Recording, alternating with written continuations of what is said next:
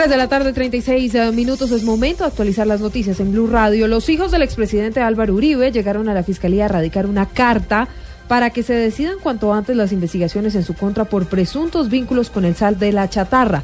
¿Qué dice ese documento, María Camila Correa? Hola Silvia, muy buenas tardes. Leímos el documento, una parte de este dice lo siguiente, bajo la gravedad de juramento afirmamos que el único vínculo comercial de nuestra compañía con el señor Arias, sus empresas, familiares o colaboradores se circunscribió a la compraventa de chatarra en operaciones legales y legítimas. Asimismo, nunca recibimos por parte del señor Arias o alguna persona una insinuación o propuesta tendiente a favorecer o participar en las actividades criminales de las que hoy está acusado y de las que nos dimos por enterados a través de los medios de comunicación.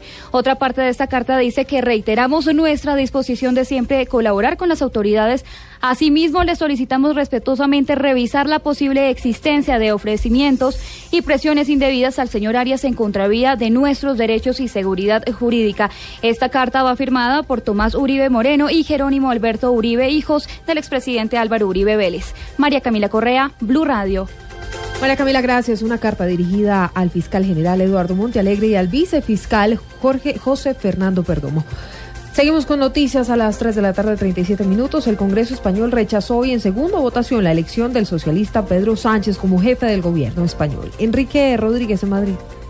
No hubo sorpresas y Pedro Sánchez no logra alcanzar la investidura en su segundo intento. La falta de acuerdo con otros partidos le ha impedido al candidato socialista acceder al gobierno de España tras el encargo hecho por el rey Felipe VI. El candidato en su intervención ha celebrado la solidez de las instituciones españolas y ha aprovechado para criticar al presidente en funciones, Mariano Rajoy, por su inacción y rechazo a la oferta del rey para formar gobierno.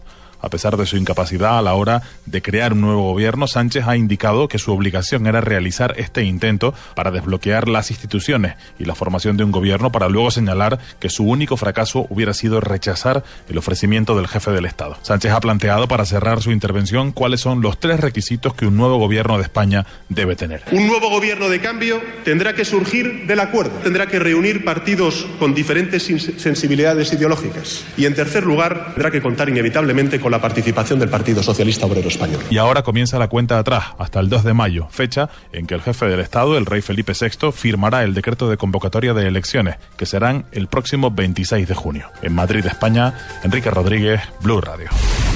Enrique, gracias. Rápidamente más noticias en Blue Radio a las 3.39. Por vicios de forma y de fondo, congresistas de la Alianza Verde y del Polo Democrático radicaron una demanda contra la ley Sidres que desarrolla zonas de interés de desarrollo rural, económico y social.